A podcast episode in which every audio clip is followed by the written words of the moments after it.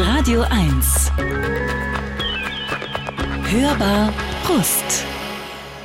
In eigener Sache eine, glaube ich, ganz wichtige Bemerkung. Dieses Gespräch mit Melika Forutan haben wir zwei Tage vor dem gewaltsamen Tod der Iranerin Masa Amini aufgenommen. Äh, also wundern Sie sich bitte nicht, warum wir dieses Thema überhaupt gar nicht ins Gespräch einbringen.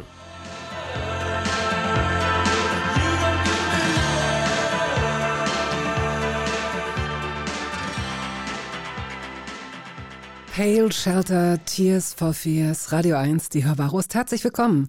Egal, ob Sie uns als Radiosendung hören, auf Radio 1 von 14 bis 16 Uhr, immer sonntags oder als Podcast, wann immer Sie möchten, nachts vielleicht auf den Philippinen oder in Bremen. Wir sind immer für Sie da. Mit einem wunderbaren Gast, so auch heute. Und wer das ist, erfahren Sie jetzt. Radio 1. Hörbar Brust. Eigentlich ging die Berufsausbildung unseres heutigen Gastes gleich schon mit einem Preis los. Es folgte der Grimme-Preis, eine Bambi-Nominierung, der Hessische Film- und Kinopreis und, und, und. Melika Forutan arbeitet aber auch gern als Schauspielerin. Man sieht sie nicht allzu häufig in Komödien, was sie selbst wahrscheinlich am allermeisten bedauert, aber letztlich profitieren wir als Zuschauerinnen und Zuschauer davon, dass die 46-Jährige mit ihrer wiedererkennbaren und doch wandelbaren Art so viele andere Rollen verkörpert. Charaktere, die fies sind und brutal, eigensinnig, verbohrt, leidend, lieb oder leuchtend. Zum Beispiel in Wim Wenders Palermo-Shooting oder Frank Schätzings Die dunkle Seite. Melika Forutan kam in Teheran als Tochter einer Deutschen und eines Iraners zur Welt, wuchs im beschaulichen Boppard am Rhein auf und lebt seit langem mit ihrer Familie in Berlin. Melika, die Königin. Stimmt doch, oder? Willkommen mit offenem Mikro. Ja, Melika, die Königin, habe ich gelesen. Vielen Dank für die Einladung. Ja, sehr gerne.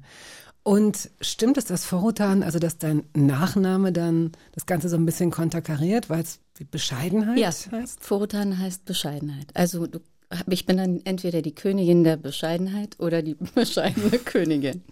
Und du bist vor allen Dingen so lustig. Also wir sind uns ja noch nie begegnet.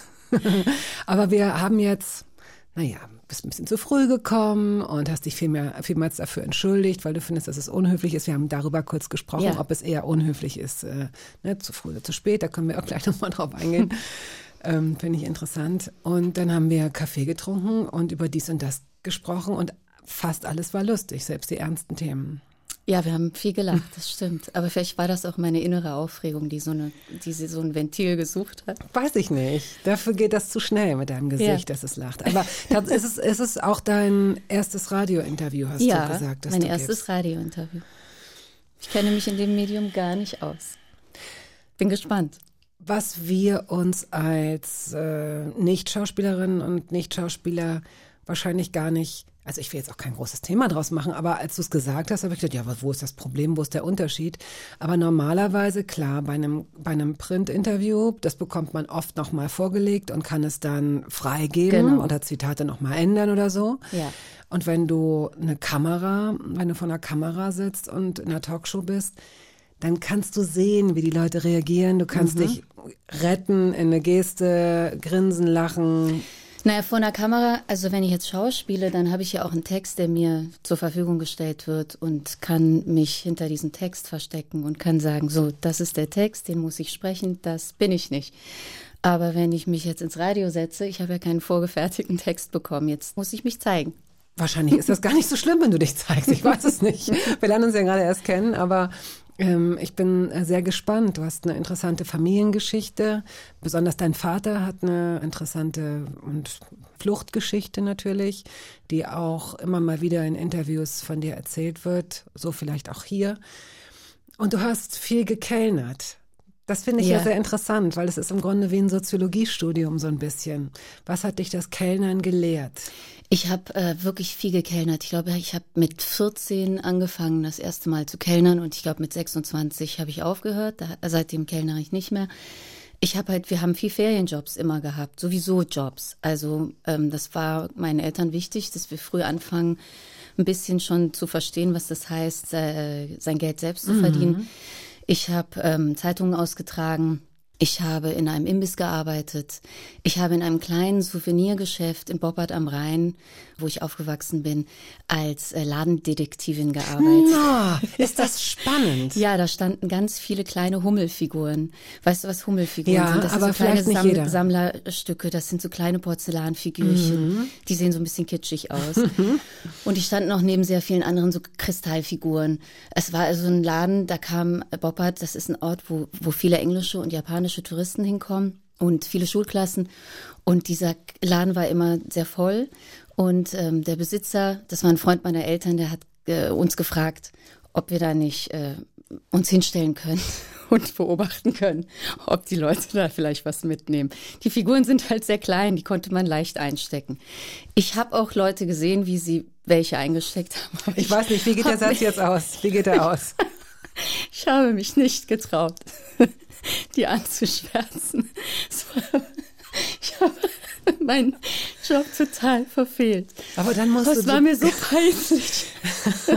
so interessant, dass du das zugibst, weil du könntest ja auch sagen, aber nein, ich bin nicht der Typ dafür, der andere Menschen anschwärzt. Aber du hast einfach, dir fehlte der Mut, das zu tun. Ja, ja. Mir fehlte der Mut. Also hinzugehen und zu sagen, du, äh, sorry, you just äh, stole something. You just Ähm, stole a Hummelfigur. I ja. did what? Also jetzt ich ähm, jetzt an den Besitzer, falls er zuhören sollte. Ähm, es waren nicht so viele, zwei vielleicht oder drei. Aber um zum Kellnern zu kommen, ja, Wie da, alt warst du? Darf ich das noch fragen? Als, ich muss noch, ich habe noch nie mit jemandem ich, gesprochen, als ich der Ladendetektivin war, Ladendetektivin da war war. ich elf. So klein. Ja, Okay, ja, ja, ja. Und sind die, die äh, Diebinnen und Diebe, würdest du sagen, dass du sehr früh schon äh, so ein Muster feststellen konntest, dass Nein, du gemerkt das hast, wie sich Menschen an, äh, wenn sie, wenn sie stehlen? So viele waren es ja nicht, habe ich gesagt. Dreimal habe ich das so mit, mitgekriegt. Ähm, ich kann mich nicht erinnern, ganz Mhm. ehrlich. Ich wüsste jetzt nicht, ob es da jemanden, also ob es das jetzt Ältere waren oder die jüngeren äh, AustauschschülerInnen. Ich be- kann mich daran nicht erinnern. Ich frage mich das immer, an Bahnhöfen gibt es ja oft so äh, Schmuckläden. Das ist so eine ganz bestimmte Schmuckkette, an die ich jetzt denke. Also das ist, das ist alles äh, verspiegelt und voller, voller Sachen, wie im Inneren eines Kaugummiautomaten sieht es ein bisschen aus. Es ist voller Dinge. Und ich frage mich jedes Mal, wie die Verkäuferinnen und Verkäufer, aber meistens sind das Frauen, das überhaupt hinkriegen, Menschen äh, beim, beim Stehlen oder vom Stehlen abzuhalten. Gar nicht, vermutlich. Wahrscheinlich wird es äh, eingepreist. Ja, Ne? ich glaube schon. Und ich habe dich aber unterbrochen, weil ich unbedingt noch mehr wissen wollte. Und Übers Kellnern. Ja, übers Kellnern. Äh, mein erster Kellnerin-Job war in einem Motel in Boppard, das Motel Ebertor. Da kamen immer die ganzen Kegelclubs hin. Also das war so getrennte Frauen- und Männergruppen. Und die Kellnerinnen äh, haben bevorzugt die Tische der Männer bedient und umgekehrt. Und da habe ich schon echt viel gelernt. Also auch, ähm, die haben dann morgens schon angefangen, Frühshoppen nennt sich das. Und da trägt man diese riesigen Schlitten, so nennt man die Tabletts, die... Warum lachst du? ähm, die s- sind sehr groß.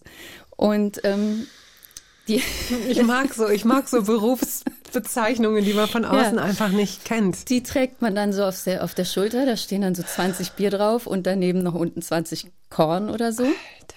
Und die bringt man dann an die Tische und ähm, das ist dann alles sehr lustig für die Leute, die da sitzen. Und man tut dann auch so, als würde man das selber ganz lustig finden.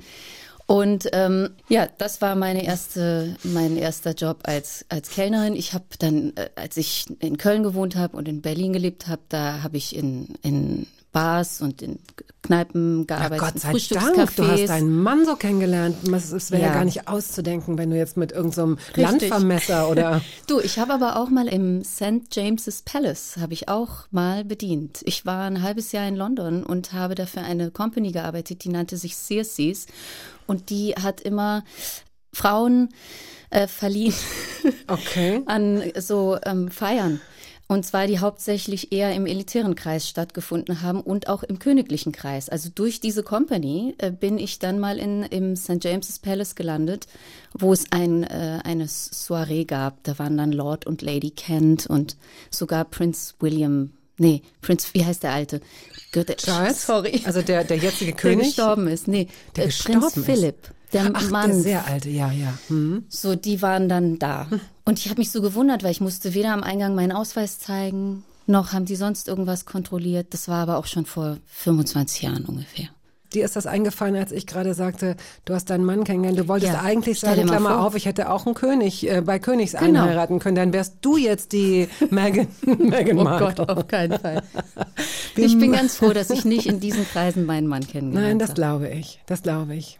Ich würde so gerne mit dir über nur nur übers Kellnern sprechen, Ja, gibt's über viele Geschichten. über Koks und Schlitten und über all diese Sachen, die in der Gastronomie so stattfinden und die man genau, wo man so ein bisschen gute Miene zum bösen Spiel machen muss. Ähm, aber wir fangen jetzt erstmal an mit deiner Musik. Ja.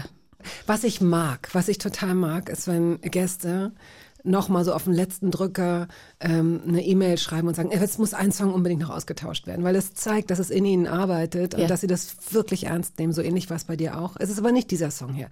Äh, Campari Soda, oder doch? Ah, ach so, ich hatte so eine Reihenfolge Ja, gemacht. hattest du. Und Campari Soda stand ganz am Ende. Ja, ich weiß. Und ich ich so hab's ganz dachte, ah, das ist so ein langsames Lied, das ähm, ist dann zum Ende der Sendung. Aber ich habe sozusagen für dich zu schon tun, oder? dramaturgisch mitgedacht. Das ist sehr nett von dir. Aber hat das nicht was mit dem Kellnern zu tun? ja, Na guck, dann dass du da jetzt mich direkt drauf ansprichst, dann machen wir gerne Campari äh, Soda. Das war äh, mein Rausschmeißlied Ja, für so. die Gäste und Gäste. Ja, Gästin. Gäste. Nein, hier gibt es nur das. Wort Gäste. Gäste, ne? Tatsächlich, Ja. Danke.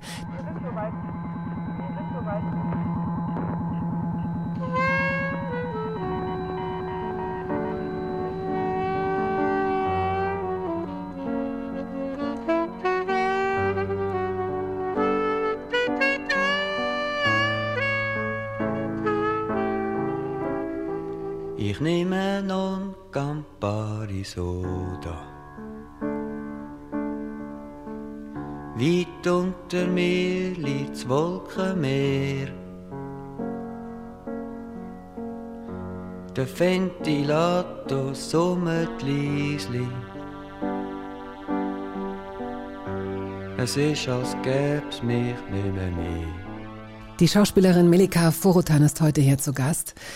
Gastronomie habe ich angesprochen zu Beginn ähm, dieses Interviews, weil ich glaube, dass das eine gute Lebensschule ist im Umgang mit Menschen. Also ich habe das auch gemacht, sieben Jahre lang und ähm, habe gemerkt, dass man ein gutes Gespür bekommt, dafür Menschen zu beobachten. Du musst ja Leute im Blick haben, wollen sie was bestellen, vielleicht Ja. sind sie schüchtern und du musst ihnen ein bisschen helfen, sie beraten oder sie sind unruhig oder sie sind aufgebracht und du siehst zu, dass du sie ein bisschen runterkochst oder so.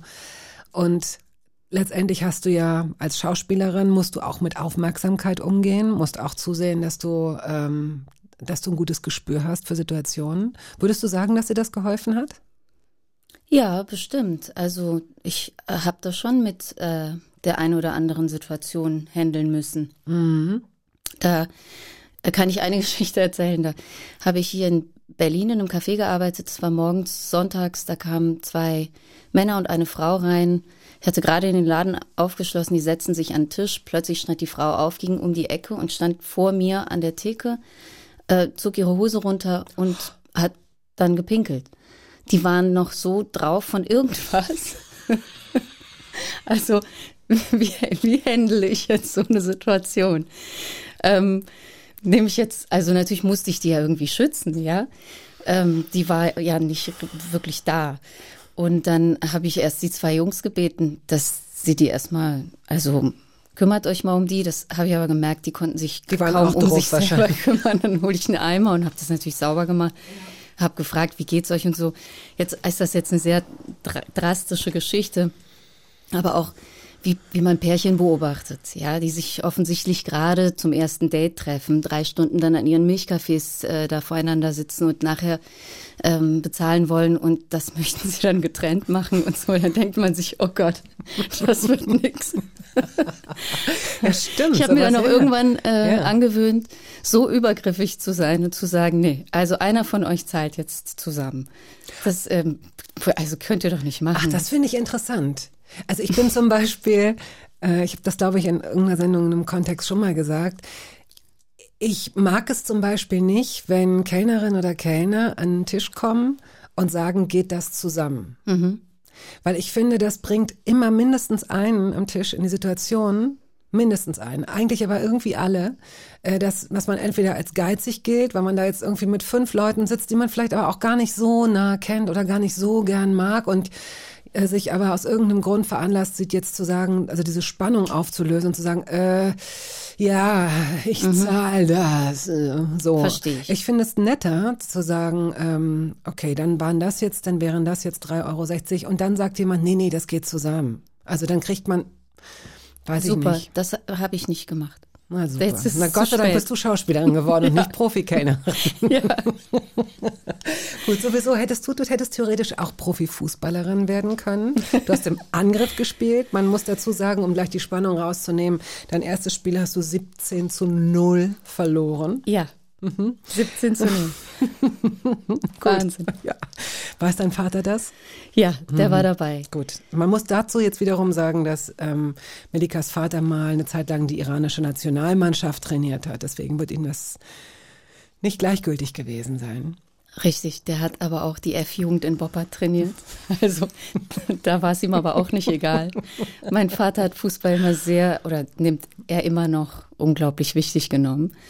Und ähm, ich habe dann, glaube ich, mit neun oder mit zehn angefangen, in einer Mädchenmannschaft Fußball zu spielen. In der kleinen Stadt, in der ich groß geworden bin. Da war da eine äh, Frau eines Trainers und die hat sich gedacht, warum immer nur die Jungs? Äh, hier gibt's auch genug Mädchen und das ist ein super Sport und mit denen mache ich jetzt eine Mannschaft auf. Und da waren wir am Anfang, glaube ich, auch nur erst zu sechst. Das wuchs dann so langsam und dann hatten wir unser erstes Spiel. Ich kann mich noch genau erinnern, gegen eine Mannschaft namens St. Sebastian und gegen die haben wir 17 zu 0 verloren, weil wir überhaupt nicht geschnallt haben, was da eigentlich passiert. Aber, es hat Aber- sich verbessert. Genau. Und was du, und das fand ich in diesem Interview ähm, mit so einem Fußballmagazin hast du das, glaube Ja. ich, gefühlt. Das ist lange her, aber ich war so froh, das gefunden zu haben, weil was daraus hervorgeht, ist nämlich auch, ihr seid dran geblieben und es klingt jetzt so ein bisschen Pilchermäßig, aber was du gefunden hast, ist dieses Gefühl, als Team sehr, sehr viel erreichen zu können Ja. und, und über sich selbst da hinauszuwachsen. Genau, ne? das war richtig äh, Teambildung. Also am Anfang jeder für sich allein und dann alle auf, zusammen auf den Ball. Und ähm, das ist natürlich, es, also es war eine Lehre, also Fußballlehre. Ne? Also so müsst ihr spielen. Da ist Taktik dahinter, da ist Technik dahinter, da ist Psychologie dahinter. Und das war eine gute Trainerin und die hat ähm, da, uns das so nach und nach beigebracht. Und dadurch sind wir eben von Einzelwesen zu einer Mannschaft dann geworden und haben dann auch nicht mehr so hoch verloren. An dieser Stelle ganz herzliche Grüße an Tuba Tekal, die mit den Soccer Girls auch Mädchen unterstützt und auch in Krisenregionen fährt und den Mädchen dort Fußballspielen beibringt. Und die freuen sich so sehr darüber und wie du Ja. sagst, ähm, kriegen so ein Selbstbewusstsein und, und ähm, erleben da etwas Schönes miteinander und vergessen vielleicht auch für den Moment die Situation, in der sie da gerade leben. Kann man unterstützen, diesen Verein. Ähm, es gibt sicherlich einen Link über Hava Help von ihrer Schwester Düsen Tekal. Also falls Sie da ein bisschen mehr darüber wissen wollen, schicken Sie uns eine E-Mail hörbar.radio1.de und wir leiten das dann weiter. So, nächste Musik. Was kommt jetzt? Was kommt denn eigentlich jetzt? Hast du den Rest denn wenigstens in meiner Reihenfolge gelassen, Bettina? Weiß ich gar nicht, ehrlich gesagt. Aber ich freue mich selber. Dance Little Sister. Ja. Schön. Warum? Das war das erste Lied, auf das ich äh, getanzt habe. Das, also an was ich mich erinnere. Auf einer Party war, oder im Wohnzimmer? Ja, das oder? war der Jugendraum Buchholz. Das war ähm, ein Jugendraum, der war, glaube ich, angegliedert so an die Kirche, an die evangelische Kirche da oben in Buchholz. Es war so ein moderner Raum und da traf sich am Wochenende die Jugend aus der Umgebung. Und ich war, glaube ich, zwölf. Und dann fing das so an, dass man beobachtet hat, wie so die Ersten sich auf die Tanzfläche trauen. Und man hörte schon so ein bisschen so die Musik und ah, ich habe mich dann ewig nicht getraut. Und dann kam dieses Lied und ich dachte so, jetzt, jetzt gehst du einfach auf die Tanzfläche und tanzt. Und das wurde dann auch am nächsten Tag drei Stunden mit am Telefon mit der Freundin besprochen, ob man sich total blamiert hat und so. Ich weiß nicht, ob du dich daran erinnern kannst, wann du das erste Mal dich getraut hast zu tanzen. Für mich war das wirklich ein Moment, den habe ich so in Erinnerung. Und Dance Little, Little Sister ist natürlich auch was, also ich bin ja eine Little Sister. Du bist das Ich Jüngste zwei von, ja genau. ältere Geschwister und ich habe mich da, glaube ich, auch ein bisschen angesprochen gefühlt immer. Als Dann- Little Sister. Terence Trent D'Arby, super tolles erstes Album auch. If You Ja. Let Me Stay. Ja. Weißt du denn noch, wie der erste Junge hieß, den du gut gefunden hast? Ja, Mit dem Vornamen? Oliver. Das Sage ich jetzt noch mit, mit so einem verklärten Blick. in der Stimme. Das spielen wir jetzt für Oliver.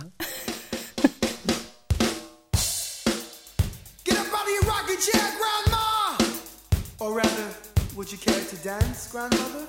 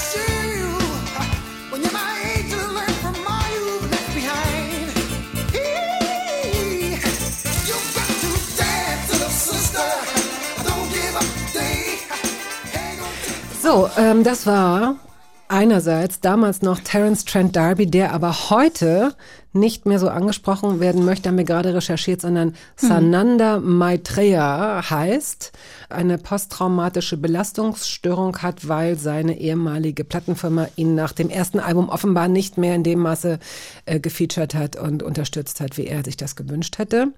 Nun muss man dazu sagen, dieses erste Album war der Hammer und sind Hammer, jetzt eben ja. gerade noch so viele Wishing Well und Sign, Your Your Name. Name.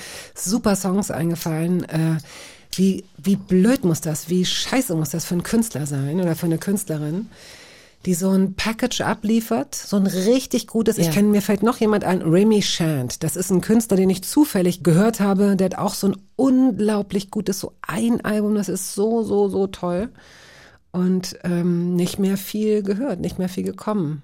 Da, was macht man denn da als Künstlerin oder Künstler? Naja, im Zweifel sich dann neu erfinden, so wie er es getan hat. Ähm, ich habe ihn aber nach dem Album tatsächlich auch nicht mehr verfolgt, aber So, es ist traurig.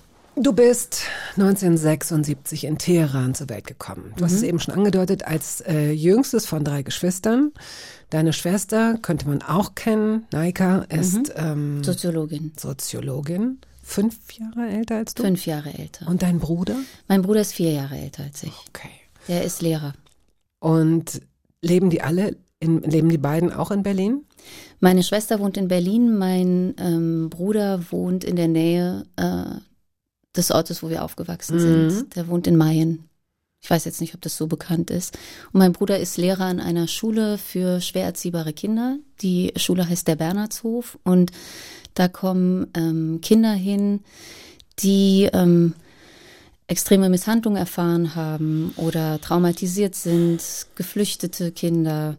Und ähm, das ist so halb auch Internat. Die können da auch übernachten, aber auch ähm, nach Hause gehen. Also es ist gemischt. Und da ist er, da ist er Lehrer.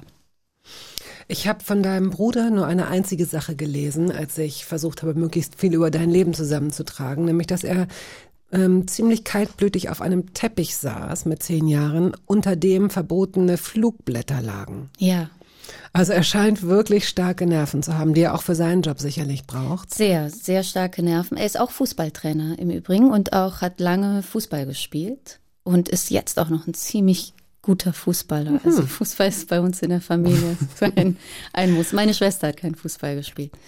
Ja, möchtest du von dieser Geschichte hören oder kommen wir da später zu? Ja. Soll ich sie gar nicht erzählen? Doch, würde ich sehr gerne hören, aber vielleicht können wir noch zwei, drei Dinge vorher abklären, nämlich wie deine Eltern sich kennengelernt haben. Das ist eine sehr schöne, kleine, süße Geschichte. Habe ich die auch schon irgendwo erzählt? Ja. Also wenn es, wenn ich weiß jetzt nicht, was kommt, was du, was du möglicherweise uns jetzt erzählen würdest. Ich weiß aber, dass alleine dein Vater äh, Iraner studiert Ja. Filmregie in Genau. Paris und lernt ein süßes Au-pair kennen, nämlich deine Mutter. Das Genau, die haben sich in Paris kennengelernt, ich glaube äh, in der Mensa äh, der Universität. Und mein Vater, so sagt man sich, ist auf meine Mutter zugegangen, hat vorher zu seinem Freund gesagt, guck mal, da ist die Frau, da steht die Frau, die ich heiraten werde. Und ist auf sie zugegangen und hat ihr das genau so ins, äh, aufs Gesicht zugesagt. Ähm, du bist die Frau, die ich heiraten möchte. Meine Mutter hat sich wahrscheinlich gedacht, äh, attraktiver Spinner, was soll ich mit dem? Und er wollte sich mit ihr verabreden, sie hat verneint. Er hat sie dann irgendwie doch dazu bekommen und hat gesagt, komm morgen um 13 Uhr hier in der Mensa nochmal. Und dann kam sie aber nicht. Sie kam aber wohl anscheinend zufällig, haben sie sich einen Monat später wieder in dieser Mensa getroffen und es war 14 Uhr. Mein Vater ist zu ihr hin und hat gesagt, du bist eine Stunde zu spät. Ist das schön. Das Lustige ist, meine Tochter ist 13 und wenn man ihr die Geschichte erzählt, findet sie alles an dem Verhalten meines Vaters toxisch.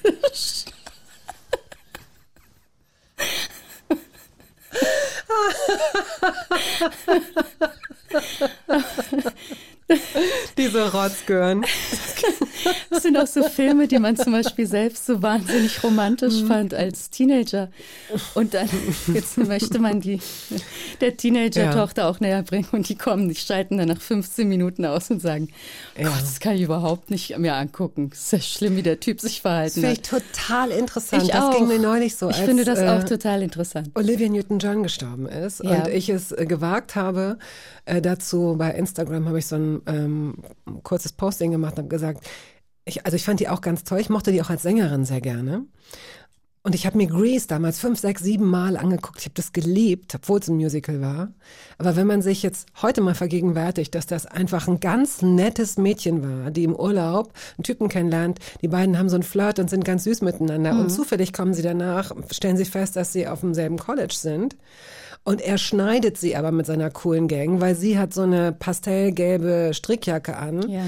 Und er will der Coole sein und sie ist einfach, pf, sie ist die Langweilerin. Und erst ganz zum Schluss im Finale, sie sieht plötzlich 20 Jahre älter aus, ist in einem hautengen schwarzen Leder-Overall, total geschminkt mit Kreolen und super vielen Locken, finden alle sie super. Also da würde deine Tochter wahrscheinlich auch sagen, hey, Alter, was ist denn da los? Ja, Ja, wahrscheinlich. Ich habe den, ich habe, ähm, was war das für ein Film? Grease. Grease. Habe ich gar nicht so auf dem Schirm gehabt. War, gehörte nicht zu den Filmen, die ich äh, jetzt, Nicht schlimm. Ich kann mich auch nicht mehr so genau erinnern, aber ich habe ihn gesehen und ich erinnere mich jetzt, wo du das sagst und es kann tatsächlich auch so ein passendes Beispiel dafür sein.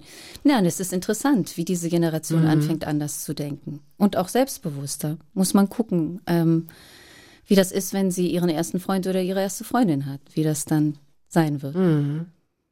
Interessant auch finde ich, wie, ähm, wie wir selbst, was sich dann bei uns ja auch dadurch verändert. Die einen Sachen, die so ein bisschen oktroyiert werden, wo man jetzt weiß, ah, es ist schwierig, ich verstehe noch nicht genau, warum ich das mache, aber hm, oh, diese ganzen Befindlichkeiten.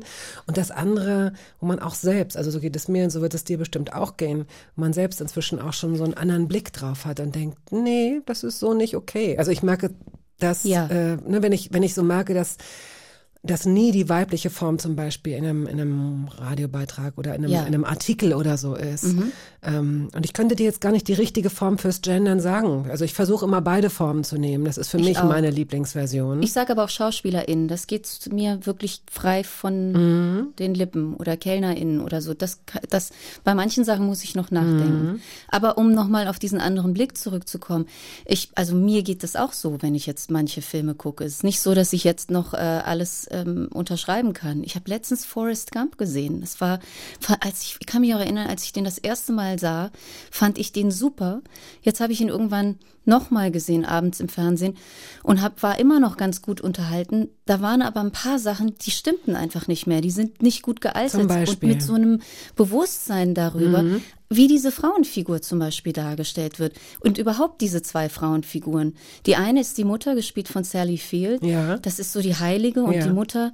Die andere ist ähm, Robin äh, Penn. Äh, Robin Wright Wright. Penn, Oh mhm. Gott. Ähm, Und wenn man mal so genau hinguckt, erkennt man, was die eigentlich für ein Problem hatte. ne? Dass sie als Kind misshandelt wurde und dass sie diesen Weg gegangen ist, drogenabhängig wurde, Borderline hatte. Das wird immer nur so ganz kurz angeschnitten. Und ich weiß, das ist eine der meist gehasstesten Frauenfiguren in Filmen. Also man mag die nicht. Wenn du, da, da gibt es so ganz viel Leute, die die nicht mögen. Weil die immer auch nur so kurz angerissen wird und als super problematisch dargestellt wird, die dem armen Forrest einfach irgendwie die, Das Leben schwer macht. Das Leben schwer macht. Und dann dachte ich, das ist mir ein bisschen zu kurz gekommen, ja. Und ähm, das ist eine ungerecht gezeichnete Frauenfigur. Interessant. Dein Vater wäre auch sehr stolz, dass du das jetzt sagst. Ihr habt oft zusammen Filme analysiert und ich glaube, er hat in deinem Beisein schon Filme analysiert, als du möglicherweise noch viel zu jung warst, um das alles intellektuell möglicherweise zu verstehen. Ihr habt, ähm, er ist also nicht nur leidenschaftlicher äh, Fußballtrainer, sondern Ja. eben auch äh, hat Filmregie studiert. Hast du es vorhin gesagt? Ist auch ein bisschen ähnlich, finde ich. Filmregie und Fußballtrainer. Ja? ja, du musst halt eine Mannschaft leiten, ein, einem, ein Team zusammenbringen und du verfolgst ein, ein Ziel. Ne? Du willst, ähm, du willst diese Mannschaft irgendwo hinbringen und das erfordert viel Psychologie und du und Verantwortung. Also ich finde, diese beiden Berufe, die sind sich nicht so ganz unähnlich. Jetzt, wo du es sagst, leuchtet es total ein. Ja. Stimmt, ja, wirklich. Aber danke auch für die schöne Geschichte äh, mit, deinen, äh, mit deinen Eltern. Das wusste ich nicht, dass es, Ja. dass es diese Details dahinter gibt. ja, gut. Ähm, wir haben ja Gott sei Dank gleich noch Zeit. Wir haben uns jetzt sehr, wir halten uns jetzt sehr viel in deiner, in deiner Kindheit auf. Aber wir werden natürlich auch ein bisschen über die Gegenwart sprechen. Jetzt erstmal äh, Georges Moustaki. Le, äh, Le Metec. Metec. Was ist denn Le Metec? Was ist Metec? Le Metec ist der ähm, Außenseiter, der Fremde. Ich glaube, ähm, also der, der nicht dazugehört. Und ähm, Georges Moustaki habe ich ähm, sehr viel, wahrscheinlich unbewusst gehört, so mit vier, fünf, sechs Jahren, als wir im Iran waren, lief das hoch und runter. Georges Moustaki und Leonard Cohen, das ist so die Musik, die ich so unterbewusst in mich aufgenommen habe. Und ähm, Le Metec war das Lieblingslied meines Vaters und irgendwann, als ich so ein bisschen Französischunterricht hatte, habe ich dann herausgefunden, ähm, worum das, worum es in dem Lied ging. Also äh, Georges Moustaki ist ähm, der Sohn äh, griechischer Juden, die nach Ägypten ausgewandert sind. Er ist dann mit 17 Jahren nach Paris und ähm, Le Metec hat sich wahrscheinlich dort als Le Metec gefühlt, ja, also avec ma gueule äh, de Metec, äh, ich mit meiner aus, ausländischen Fresse, äh, halber Grieche, ha, halber griechischer Hirte, glaube ich, heißt es, halber Jude mit dem Haar, das in alle vier Winde weht. Und ähm, so hat er sich äh, wahrscheinlich selber so ein bisschen gesehen, mein Vater, ja, Ah, ja. dieser ein, ein Außenseiter, ja, glaube ich, weiß ich nicht, müsste ich ihn mal fragen. Aber es ist eines seiner absoluten Lieblingslieder.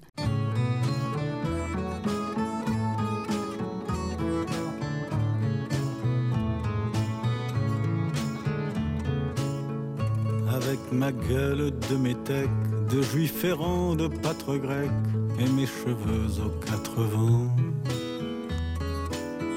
Avec mes yeux tout délavés, qui me donnent l'air de rêver, moi qui ne rêve plus souvent. Avec mes mains de maraudeurs, de musiciens et de rôdeurs qui ont pillé tant de jardins. Ich versuche gerade, ähm, mir fällt nicht ein, wie die deutsche Version dieses Liedes hieß. Von Le Metec gibt es ja. eine deutsche Ja, Version, ja, ja, das ja, wusste ja. ich nicht. Ja, können wir gleich nochmal. Wahrscheinlich kriegen wir jeden Moment eine E-Mail mit jemand, von jemandem, der, äh, der Bescheid weiß. Hörbar at radio1.de. Vielleicht Reinhard May oder so. Ja, das kann sogar sein. Ja, das, das, Das äh, ist mir sofort passen. vertraut. Georges Moustaki war übrigens mit äh, Edith Piaf zusammen. Hat auch ganz viel Lieder für sie geschrieben, Oh. auch für France Gall, auch für äh, Barbara. Also hat ganz viel ähm, in Frankreich den großen, tollen, am Anfang sogar ähm, schöne Dinge mit auf den Weg gegeben. Na, guck. So, schöne Dinge mit auf den Weg gegeben. Zurück zu dir und deiner Familie. Also wie deine Eltern sich gefunden haben, ist klar. Deine Mutter kommt aus Boppard, wohin ihr dann auch ähm, gezogen seid. Aber erstmal ist sie mit deinem Vater nach Teheran gezogen, Ja. was sicherlich ist jetzt, wir haben jetzt nicht die Zeit, leider, das zu besprechen, und das ist ja wahrscheinlich auch sehr persönlich, aber für eine Familie, die am Rhein ansässig ist, ist es sicherlich für deine Sch nee, Großeltern, für deine Großeltern ein bisschen schwierig gewesen, zu wissen, dass die Tochter. Mein Großvater ist 1971 gestorben. Der hat das gar nicht mitbekommen. Der hat nur mitbekommen, dass meine Mutter aus Paris zurückkam mit einem ähm, fremdländisch aussehenden Mann, glaube ich. So hat man Und das damals. Glühen in den Augen. Und ein Glühen in den Augen. Ähm, er ist dann kurze Zeit später gestorben, äh, der Franz Adolf. Und ähm, es tut mir leid. Und meine Großmutter hatte ein gutes Verhältnis zu meinem Vater und äh, hat das aber sicherlich als schwierig empfunden, dass meine, meine Mutter, die damals 19, 20, 21 war, dann äh, so weit weggereist ist. Natürlich war das schwierig für die. Ähm, mein, meine Eltern haben erst noch, als sie aus Paris zurückkamen, da kamen ja erstmal meine zwei Geschwister zur Welt, die haben dann eine Zeit lang für den Südwestfunk gearbeitet, die waren also noch eine Zeit lang in Deutschland. Okay. Und dann sind sie mit ähm, meinen Geschwistern äh, nach Teheran und da wurde ich geboren. Meine Mutter, um es kurz zu machen, sagt heute noch, das war die schönste Zeit ihres Lebens, diese, diese zehn Jahre, die sie da im Iran verbracht hat.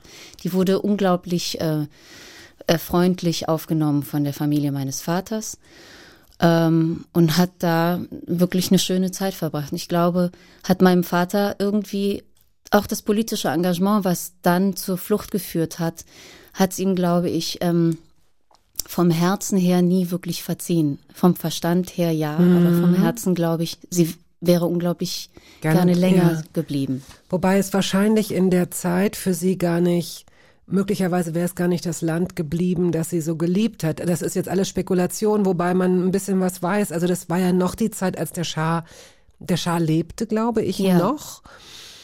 Ähm, Der Schah wurde ja 1979 aus dem Land Mhm. getrieben. So, warte mal, jetzt, von welchem, von welcher Zeit reden wir? Wir reden. Iranische Revolution. Und meine Mutter, also wir sind noch bis 1983 geblieben.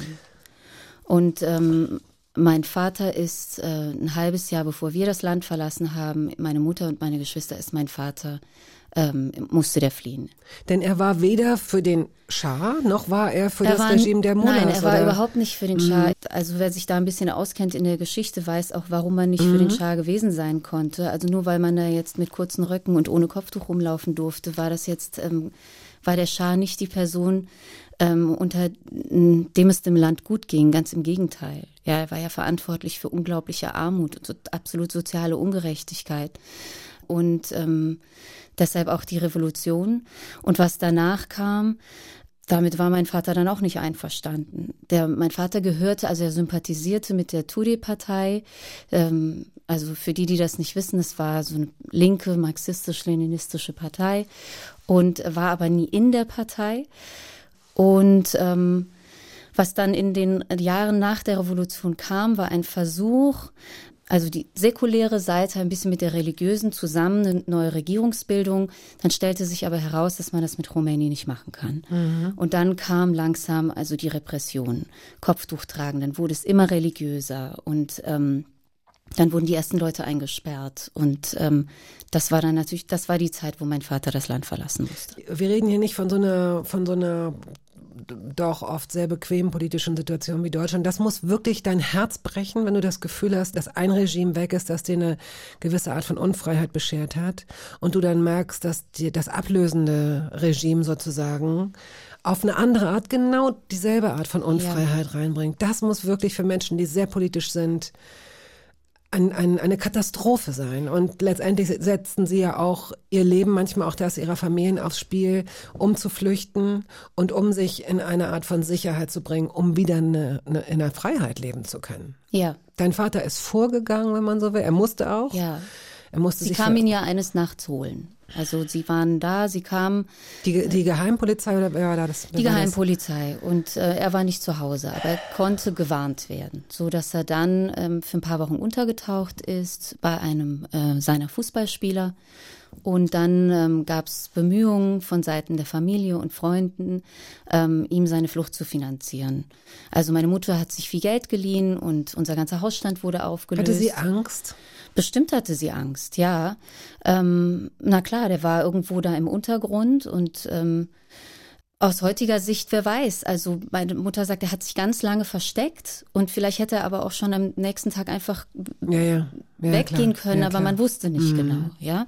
Und ähm, Man ja, war ja auch nicht in Verbindung. Es gab also keine Handys, einmal hat sie ihn gesehen, aber einmal hat sie ihn gesehen, das ähm, weiß ich noch, weil ich dabei war. Ich saß im Auto und ich wusste nicht, wohin wir fahren und meine Mutter hat mir das auch nicht gesagt. Sie ist dann ausgestiegen, hat mich im Auto alleine gelassen und kam so nach einer Viertelstunde oder nach einer halben Stunde zurück. Ich muss da, weiß ich nicht, fünf oder so gewesen sein. Und dann hat sie gesagt, ich habe den Papa gesehen. Und dann, äh, das war's so. Einmal haben sie sich gesehen. Und dann ist er ähm, über Pakistan geflohen und dann kam irgendwann äh, der Anruf, äh, der Onkel Bernie ist da. Das war so das, das, das Codewort. Dann wussten wir, er ist sicher angekommen. Ja, das dann haben wir, uns auf, äh, Mhm. haben wir uns auf den Weg gemacht. ein paar Monate später, oder? Ja, war genau. Das, ja. Ja. Bist du zweisprachig? Ja. Ähm, ja, okay. Äh, es ist sehr, sehr äh, spannend, dem äh, zuzuhören. Du erzählst es auch auf so eine schöne Art und Weise. Wir haben jetzt Gott sei Dank äh, nochmal genauso viel Zeit für den Rest, Ja. was auch immer dann äh, darin vorkommt. Aber wir beenden diesen ersten Teil der Hörbar mit A Tribe Called Quest. I left my wallet in El Segundo. Und das ist auch ein Song, der mit deinem Vater, glaube ich, zu tun hat. Ja, cool. Das mein, eigentlich solltet ihr den einladen hier. Ähm, ja, mein Vater, als wir in Deutschland waren, hat er sich mit vielen Jobs ähm, so über Wasser gehalten. Er hat, er ist Taxi gefahren, er hat die, ähm, die F-Jugend trainiert, die E-Jugend trainiert. Äh, und ähm, Tennis Center hat er, ein glaube ich, geleitet. Center Ein hat er Restaurant hat geleitet. er ja, genau. Er hat Wahnsinn. auch ein Restaurant irgendwann aufgemacht, das dann pleite ging. Und er hat dann aber auch Mannschaften trainiert aus der äh, Landesliga, Verbandsliga, Regionalliga, hat sich da schon so ein bisschen auch hochgearbeitet. Aber es gab eben auch diese langen Phasen der Arbeitslosigkeit bei meinem Vater. Und das ähm, habe ich als Kind nicht wahrgenommen, dass da jemand arbeitslos, was das bedeutet, arbeitslos zu sein weil mein Vater hatte auch immer so eine, hat sich, also ich habe, glaube ich, die Depression, die er wohl gehabt haben muss, gar nicht, gar nicht gespürt. Ich kam von der Schule und wir haben zusammen zu Mittag gegessen und dann haben wir uns stundenlang Videoclips auf MTV angeguckt.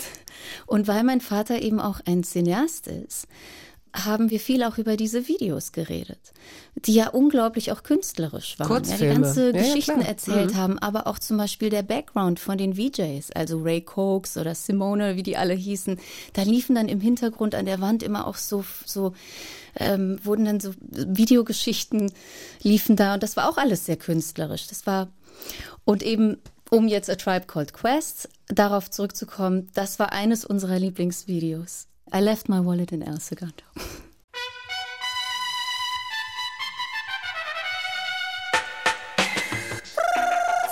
Na milli billy billy bum.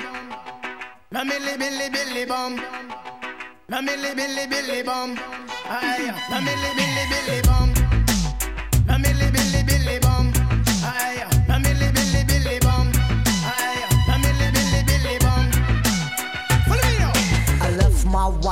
El Segundo. Left my wallet in El Segundo. Left my wallet in El Segundo. I gotta get it, I got got to get it. I left my wallet in El Segundo. Left my wallet in El Segundo. Left my wallet in El Segundo. I gotta get it, I got got to get it. Radio 1. Hörbar Brust. Das Gespräch mit Melika Forutan haben wir aufgezeichnet zwei Tage vor dem Tod der Iranerin Masa Amini, weswegen wir auch inhaltlich überhaupt gar nicht auf die Protestbewegungen im Iran eingegangen sind, nur damit Sie sich nicht wundern.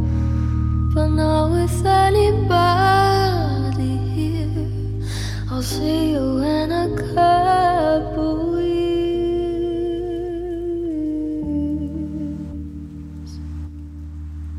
Radio 1, die Hörbarust, das hier war gerade Billie Eilish, My Future.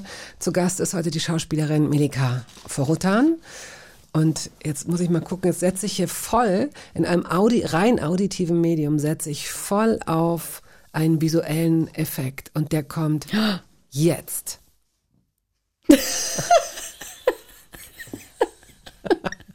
Ist es das Bild? Ist es das Poster? Das war uns im, im Zimmer hängen. Ja, ist es das? Ja, ich glaube ja. Ich, ich glaube ja. Ich erkenne nur Uhu. Und ähm, das ist doch, ist das nicht Zorg? Das ist Zorg. Das ist Michael Zorg. Michael Zorg, Ja. für den du äh, ein bisschen geschwärmt hast, ein Fußballspieler. Wir haben ja vorhin schon gehört, dein, ähm, dein Leben ist doch sehr eng verknüpft mit dem Fußball. Du hast ja mit deinem, du bist jetzt im Bopper, die ganze Familie Ja. ist, äh, lebt jetzt inzwischen am Rhein. Ja. Warum? Warum eigentlich dort? Weil meine Mutter äh, dort äh, herkommt und das die erste Anlaufstelle war. Und wir haben äh, erst äh, im Hotel, meine, meine Mutter ist ähm, Wirtstochter. Die hatten ein Hotel. Das Hotel hieß, man mag es auch kaum glauben, Hotel Deutsches Haus. Da sind wir dann erstmal gelandet und haben im Hotel Deutsches Haus, das 17 Zimmer hatte, haben wir die Suite bewohnt. Uhu.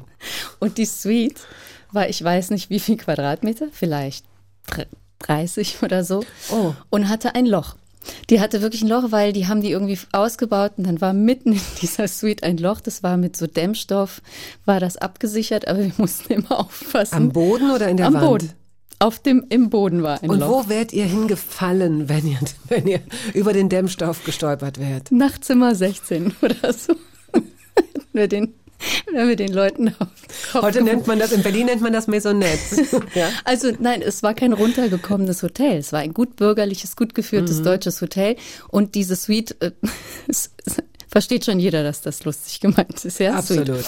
Ähm, das war eben, die haben da ausgebaut. Und da sind wir erstmal gelandet und haben da, glaube ich, drei, vier, weiß ich nicht. Ich kann so Zeiten, habe ich nicht mehr so im Kopf. Kann auch sein, dass wir da ein Jahr gewohnt haben. Also wir haben eine Zeit lang, sind wir in diesem Hotel untergekommen und sind dann irgendwann, glaube ich, als meine Mutter dann äh, und beide meine Eltern dann angefingen zu arbeiten, sind wir dann in unsere erste Wohnung gezogen. Du hast ähm, Fußball gespielt als Ja. Mhm. Mädchen, hast du schon erzählt. Und du hast auch sehr früh angefangen, Theater zu spielen. Deine Mutter Ja. hat eine Theatergruppe gegründet und es gab dann auch in der Schule, denke ich mal, eine Theater AG. Es gab Schultheater. Ich glaube, ich habe in der vierten Klasse das erste Mal Theater gespielt. Das war das Stück zum goldenen Klingelklangel. Fragt mich nicht, von wem das ist. Ich habe einen Bären gespielt und da habe ich schon Blut geleckt. Und das war toll. Äh, Das hat damals unsere Lehrerin äh, Frau Ström inszeniert. Und dann äh, hatte meine Mutter, war sie eben, ich weiß gar nicht, ob sie diese Gruppe gegründet hat oder ob sie Mitbegründerin war oder ob sie da einfach auch reingegangen ist, das Bopperder Burgtheater. Und ähm, da habe ich das erste Mal vor einem großen Publikum ähm, in so einem Gemeindesaal haben wir aufgeführt die Schneekönigin. Da habe ich die Gerda gespielt. Und dann haben die immer im Sommer und im Winter ein Stück gehabt. Dann war es Kurt Götz, das Haus in Montevideo oder August Kotzebub, ähm, die deutschen Kleinstädter, solche Sachen. Also da habe ich ein paar Mal dann mitgemacht. Habe auch meinen ersten Kuss auf der Bühne bekommen. Das war total grauenvoll. Von einem jungen oder Von einem jungen Mann, der, äh, und ich war mitten in der Pubertät. Ich glaube, das war Atlanta in das Haus in Montevideo. Und ich sollte da auf der Bühne zum ersten Mal küssen. Und das war für meinen Partner sowie für mich, war das äh, irgendwie unangenehm, dass wir da so, also mit 13 war ich natürlich noch recht verschämt und wollte dann nicht ähm, vor, vor allen Leuten dann küssen. Also ich finde, ich glaube, ich wäre schon deswegen eine schlechte oder gar keine Schauspielerin, weil ich küssen nach wie vor genau, also ich finde das genauso intim wie Sex. Wenn ich mit jemandem küsse, kann ich auch mit dem schlafen. Äh, Ich will halt einfach nicht so viele Leute küssen. Und deswegen würde ich wahrscheinlich auch als erwachsene Frau nach wie vor, es tun ja immer alle so ab, alle Schauspielerinnen und Schau, ach, da stehen 30 Beleuchter drumrum, das ist gar nichts. Aber ich kann mir vorstellen, dass es trotzdem immer noch so ist, dass du mindestens so eine Chemie brauchst, oder? Oder zumindest keine schlechte. Wie ist das denn? Ja, mit einer guten Chemie Küsst oder wenn man besser. sich gut versteht, wenn man sich nicht hasst, dann äh, klappt das auf jeden Fall besser. Und ich ähm, finde das auch sehr intim und auch äh, schwierig manchmal, aber dass ich jemanden so richtig gehasst habe am, am Set und den dann küssen musste, das ist mir noch gar nicht passiert. Ich glaube, Hass kann man auch noch eher in so eine Art von Leidenschaft umwandeln, aber so ein, äh, so ein Ekel oder so ein Unangenehm, jemanden unsympathisch finden, Ja. das ist, glaube ich, das stelle ich mir sehr, sehr schwierig vor, überhaupt Ja. im Zusammenspiel. Aber ich fand damals zum Beispiel den jungen Mann nicht Mhm. unsympathisch. Ich war einfach, äh, der war ein paar Jahre älter als ich. Das war für mich damals ein riesiger Altersunterschied. Das ist vielleicht heute nicht mehr so.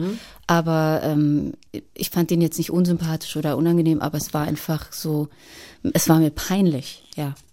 Der ähm, Herr Zorg, der, äh, glaube ich, 44 Jahre, das heißt, glaube ich, ich habe es ja gelesen, beim dem BVB noch die Treue gehalten hat Mhm. und sich jetzt, glaube ich, verabschiedet hat. Also der sah wirklich, das war, das war ein Mhm. äh, hübscher äh, junger Mann früher und der hing in eurem gemeinsamen Kinderzimmer. Mit zwölf hast du dann ein eigenes äh, Zimmer bekommen. Wa- Wen hast du da aufgehängt? Für wen hast du geschwärmt? Weißt du das noch? Muss mal überlegen, habe ich dann eigentlich. Ja, wen hatte ich da hängen? Ich glaube, ich ähm, stand da noch sehr unter dem ähm, unter dem Einfluss meiner äh, fünf Jahre älteren Schwester, die ich sehr bewundert äh, habe und immer noch sehr bewundere. Und die hatte, die fand dann so Künstler toll. Und ich glaube, bei mir hing dann, bei mir hing dann Kandinsky. Ah ja, na klar, Kandinsky, Mondrian, das waren so die für So, diese, ja, ja, Jean ja. Dubuffet, das ist, also so, so Sachen hingen dann bis äh, das, ja. Das war die Phase. Pop- Pop-Poster hingen hing da nicht.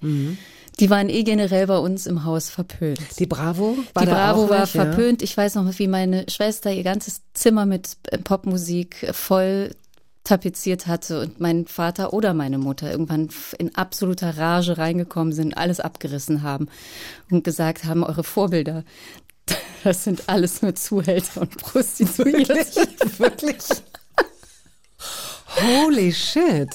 War da, hatten Sie da einen schlechten Tag oder war das? Nein, ich glaube einfach, das sind so Situationen, wo man vielleicht als Eltern generell schon wegen irgendetwas gereizt ist. Und dann bringt irgendjemand eine schlechte Note und dann wird das zu so einem Fatalismus, ja. Also, dass dann einfach so eine bestimmte, ähm, so ein moralischer Anspruch ähm, sich dann mit einem schlechten Tag vielleicht verbindet und dann war man auch noch frech zu seinem Vater und so zack Ja. sind die Poster ab zur Strafe. Oh Gott, so ein, so ein, so ein äh, Starschnitt, für den man. Ich muss jetzt mal 14 kurz Wochen hier lang- zwischendurch mal sagen, ich hatte eine wirklich schöne Kindheit. Nicht, dass das hier so missverstanden wird. Ich habe wirklich tolle Eltern. Nein, das glaube ich. Und du sagst es ja auch immer mit einem Lachen. Also insofern ist es gar nicht Ja. misszuverstehen. Wirklich nicht. Äh, wenn der nächste Song gespielt ist, gehen Welcher wir ist sofort das? in dein Berufsleben, weil das kann ja so nicht weitergehen. Aber es macht so viel Spaß, in deiner Kindheit und Jugend äh, herumzulaufen. Ali Asimi Mhm. kommt jetzt. Ja, Ali Asimi, auf den bin ich aufmerksam geworden, weil ein iranischer Freund von mir das ähm, mir dazu passende Musikvideo gezeigt hat zu dem Lied. Und ähm, das hat mich total berührt, weil dieses Lied ist zusammengeschnitten mit ähm, ganz vielen Ausschnitten aus unglaublich äh, viel, äh, berühmten iranischen Filmen und Schauspielern und Schauspielerinnen, die ich manche mir was sagen, andere kannte ich nicht. Und er hat dieses Video ähm, mit dem Lied zusammengeschnitten und das passt irgendwie so gut. Und dann berührt es einen so, weil man all diese Gesichter sieht und all diese Filmszenen. Und das ist wunderschön. Ich weiß jetzt nicht, ob das Lied genauso berührend ist ohne das Video, ähm, aber können wir ja mal ausprobieren.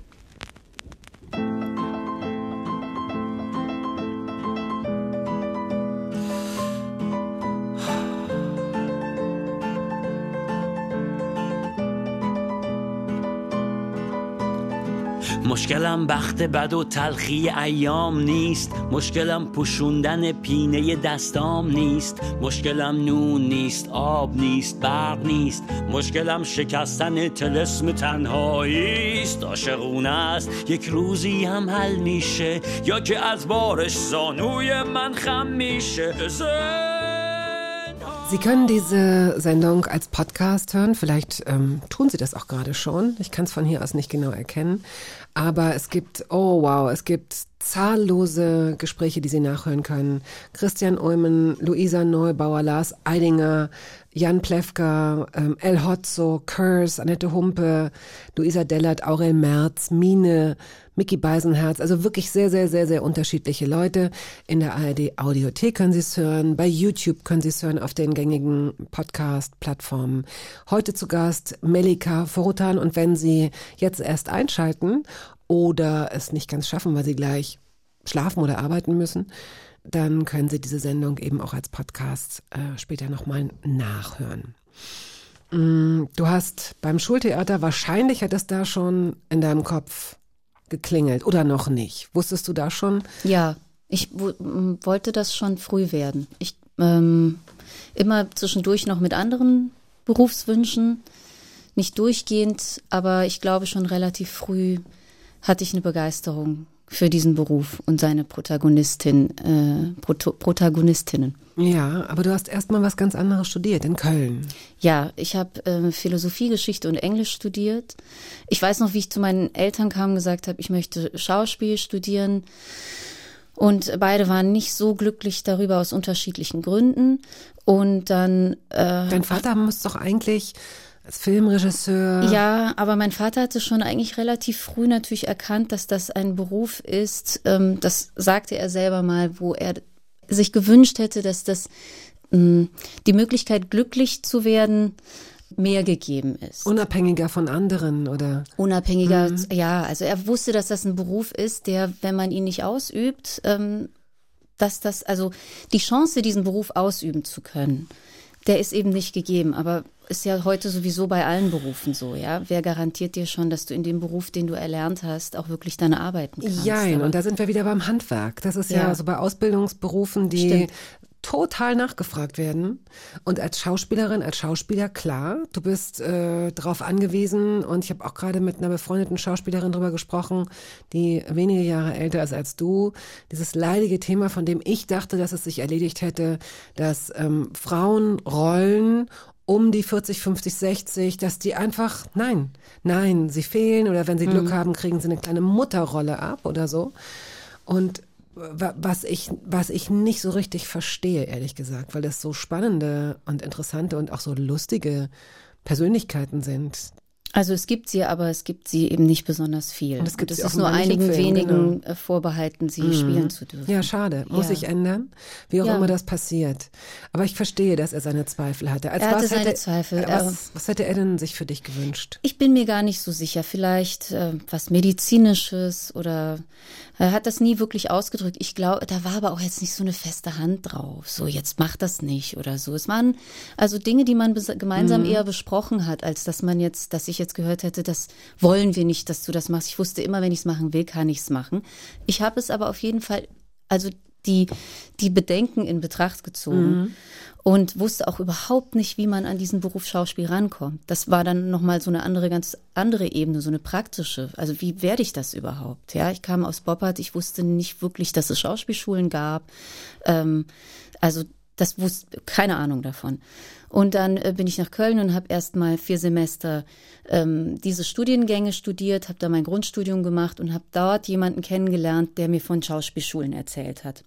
Und dann fing ich an, mich dafür zu interessieren, habe Rollen einstudiert und habe dann angefangen vorzusprechen bei, Ja. den, bei diversen Schauspielschulen. Und in Berlin wurde ich dann genommen.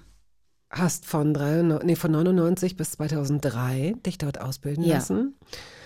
Und ich glaube, ungefähr 1000 Bewerber. Du kamst unter die letzten sieben. So ist das auf staatlichen Schulen, ne? überall. Ja, wow. Das spricht für dein Talent auf jeden Fall. Ja. Sag mal, ähm, kannst du dich noch daran erinnern, wie es sich anfühlt, als neugeborenes Katzenbaby? Oh Gott, diese Geschichte. ja, ich habe ähm, diese vier Jahre Schauspielschule, die hatte ich, glaube ich, die, da war ich sehr damit beschäftigt. Ähm, ich glaube, das ist auch ein Stück weit eine gute Aufgabe von Schauspielschulen, einen so ein bisschen von der Scham zu befreien. Ja, weil du da Dinge machst, also abgesehen jetzt von Sprechtechnik und ähm, Mina, mina, mina, mino, mina, solche Geschichten musst du da halt auch oft so deine Scham überkommen. Also die Geschichte, die du ansprichst, das war relativ am Anfang. Da mussten wir die Augen schließen und äh, uns vorstellen, dass wir ähm, gerade ge geborene Katzenbabys sind, die nicht sehen können und dann uns so durch den Raum fühlen. Und da wäre ich, also das hat mich, ich habe mich da äh, schon geschämt so ein bisschen. Dachte, was ist das hier? Aber es hat irgendwie dann, im Nachhinein macht es Sinn, ne? dass du dann auch eine gewisse Charme überkommst. Ob Ja. das jetzt der Sinn der Aufgabe speziell war, weiß ich nicht. Aber ähm, doch, ich ähm, erinnere mich positiv an diese vier Jahre Schauspielschule. Recht schnell nach diesem Studium hast du ein Engagement bekommen. Du warst In äh, Leipzig. Ja, du warst da, Mhm. glaube ich, die einzige Westdeutsche in diesem Ensemble oder fast mit wenigen. Ich glaube, die einzig äh, westdeutsch ausgebildete, ich weiß nicht, es waren viele Schüler in der Ernst Busch dort, Mhm. Absolventinnen und Absolventen. Und es war ein Theater im Osten, ja. Und Leipzig, ich genau. denke immer, dass äh, das gut war, weil ich da sozusagen auch so ein bisschen eine Ostausbildung Mhm. bekommen habe, die anders ist als die Mhm. Westausbildung. Das ist irgendwie, hatte ich das Gefühl, dass ich da noch mal ein Stück ähm, mich professionalisiere. Ich war leider nicht lange genug da. Ich war nur zwei Jahre da und manchmal bereue ich es, dass ich nicht länger geblieben bin. Warum hast du aufgehört? Also letztendlich kam, ging es dann los mit den ersten Fernsehrollen. Vielleicht hat auch dein Deshalb Vater, der heute eine große Rolle spielt hier in diesem Gespräch. Ja, er hat damals diesen Spruch abgelassen, Mhm. lieber äh, schlechtes Fernsehen für mehr Geld als schlechtes Theater für wenig Geld. Und ich würde diesen Spruch ehrlich gesagt heute überhaupt nicht mehr so unterschreiben. Ja. Ich habe so im Nachhinein denke ich, eigentlich ist das ein blöder Spruch. Ich hätte g- gerne, wäre ich länger am Theater geblieben und hätte da noch ein bisschen mehr gelernt. Und ähm, hätte dann auch, als ich gerade ging, hätte ich anfangen können, auch größer spielen zu können. Und ähm, da hat mir der damalige Intendant Wolfgang Engel mir die Eboli angeboten und dann hätte ich mal auf der großen Bühne im großen Haus spielen können, wo ich bis dahin immer nur entweder ausgeholfen habe, wenn irgendjemand weggefallen ist, oder dann hatte ich da mal so einen Liederabend oder so. Aber dann hätte es angefangen, dass ich mich darauf hätte ein bisschen ausprobieren können auf dieser Bühne. Dann bin ich weg und hab, ähm, bin dem Ruf des Fernsehens gefolgt. Mhm. Mhm. Nein, ich überlege gerade, Ja. äh, ob du das, was ja schon angedeutet, dass du das, der bereuen, man weiß es nicht. Also es ist nee, ja, vielleicht nicht, wer weiß. Also wer weiß, wohin der Weg gegangen wäre. Und es ist ja vor allen Dingen auch gar nicht äh, zu spät oder doch. Also wie ist das denn? Würdest du jetzt, hättest du Lust, Theater zu spielen? Ja, ich hätte schon Lust, wieder Theater zu spielen. Ich wüsste nicht, äh, wie aufgeregt ich wäre damit. Aber was mir sehr gefallen hat damals äh, am Theater war dieser lange Probenprozess. Das hat mir sehr gefallen und das fehlt mir heute zum Beispiel bei Film und Fernsehen.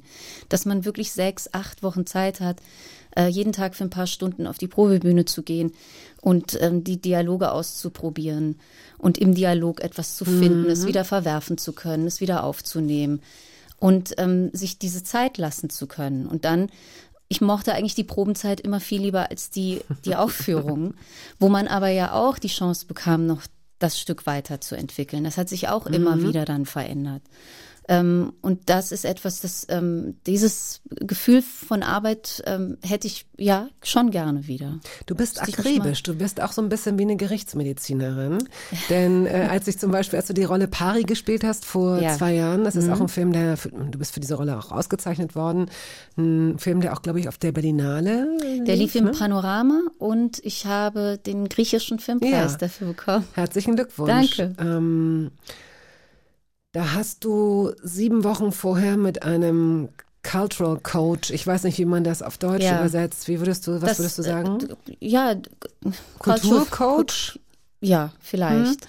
Einer Frau hast du dich auf diese Rolle vorbereitet. Ja, die war auch Schauspielerin und hat aber auch eben Cultural Coaching gemacht. Das war aber mir auferlegt worden vom Regisseur. Der war schon fast manisch, was das Thema anging. Also der wollte auch, weil da spiele ich eine Frau, die aus dem Iran kommt, äh, Farsi spricht, aber auch Englisch spricht mit Farsi-Akzent. Und also, ja, und ähm, das musste ich alles einstudieren. Und er wollte dann auch, dass ich ähm, in dieser Vorbereitungszeit von sieben Wochen, auch wenn ich mich privat bewegt habe, weiterhin in diesem Akzent spreche und so. Der hat das alles wahnsinnig ernst genommen. Und du offenbar auch. Und ich habe das mitgemacht. Bis zu dem Punkt, wo er ähm, mir gesagt hat, meine Mutter dürfte mich nicht besuchen kommen, weil das würde mich aus der Konzentration auf den. Es war alles so ein bisschen so Daniel Day-Lewis-Style. Und dann habe ich gesagt, pass auf, ähm, ich glaube, ich schaffe es, in der Figur zu bleiben, auch wenn meine Mutter zu Besuch kommt. Das äh, kriegen wir schon hin. Und dieser Cultural Coach, die hat mir sehr geholfen, klar, weil ich bin zwar Iranerin, halbe Iranerin, aber ich hatte auch ganz viele Sachen vergessen. Und es geht ja auch wirklich darum, einen gewissen Duktus zu finden für die Sprache und für Bewegungen. Wie, wie gehe ich mit einem Chador um? Also das, ähm, das lange Gewand, das die iranischen Frauen, äh, das, mit dem sie sich verschleiern. Das musste ich schon alles auch äh, erlernen. Das war jetzt nicht so, dass ich äh, gesagt habe, okay, ich komme und spiele das jetzt. Es geht ja so. um die Selbstverständlichkeit, dass, ne, dass man das Gefühl hat, dass es, äh, dass es wirklich aussieht wie so eine dahingeworfene Geste, die, die, die du jeden Tag äh, mehrere Genau, es hat Male lange machst. gebraucht, Mhm. bis ich das gelernt habe. Und das war insofern auch so ein bisschen wie Theater, Mhm. ja, dass man so eine lange Vorbereitungszeit hat. Das ähm, kann, genieße ich absolut. Das finde ich richtig schön. Ich wünschte, es wäre häufiger so. Van Morrison hast du mitgebracht. Ja. Fair Play. Ja. Wofür steht dieser Song? Ähm, es war meine Zeit in Köln und ich habe mit meiner Schwester und ihrem Freund, jetzt Ex-Freund, äh, zusammen gewohnt und wir hatten immer unterschiedliche Arbeitszeiten, Uni und Kellnern und so weiter. Und Fabian, so hieß der Freund meiner Schwester, wir waren oft zu Hause und Fabian hat unglaublich schön Musik aufgelegt. Also er hatte eine riesige Plattensammlung und ähm, ich bin eher passiv, was das angeht. Also ich lege nicht für Leute auf. Aber ich mag es sehr gern, wenn Menschen für mich auflegen oder für eine Gruppe von Menschen auflegen. Und ähm, das ist einer der Lieder, die hat er gerne und oft gespielt. Und ähm, ich, also ich liebe dieses Lied. Ich liebe Van Morrison.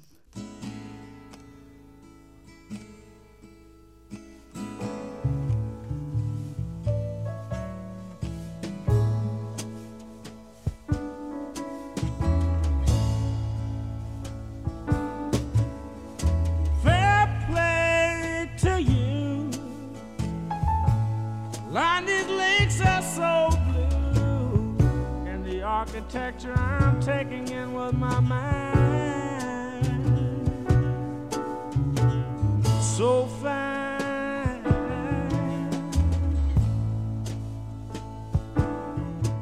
Van Morrison war das. Vor mir sitzt die Schauspielerin Melika Forotan.